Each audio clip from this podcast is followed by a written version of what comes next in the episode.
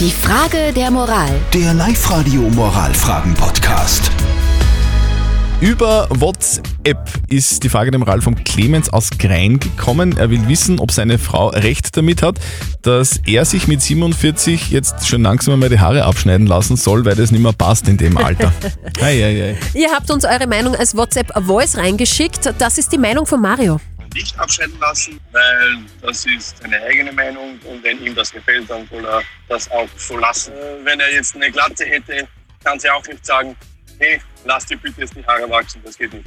Er sollte sich ja nicht die Haare abschneiden. Ich weiß, dass er meine abgeschnitten haben. Jetzt schaue ich aus wie der Kurt Cobain mit kurzen Haaren. Das gilt das gleiche für den Bart. Wobei ich finde, Kurt Cobain mit kurzen Haaren hat super ausgeschaut.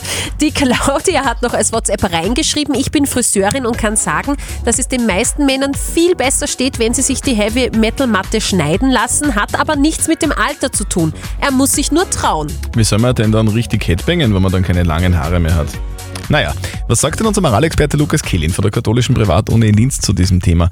Soll ähm, sich der Herr, der bei uns da jetzt äh, vor diesem Dilemma steht, seiner Frau beugen, ja oder nein? Ihre Frage ist wohl bei einem Stilexperten besser aufgehoben. Aber natürlich kann ich auch aus moralischen Gesichtspunkten etwas sagen.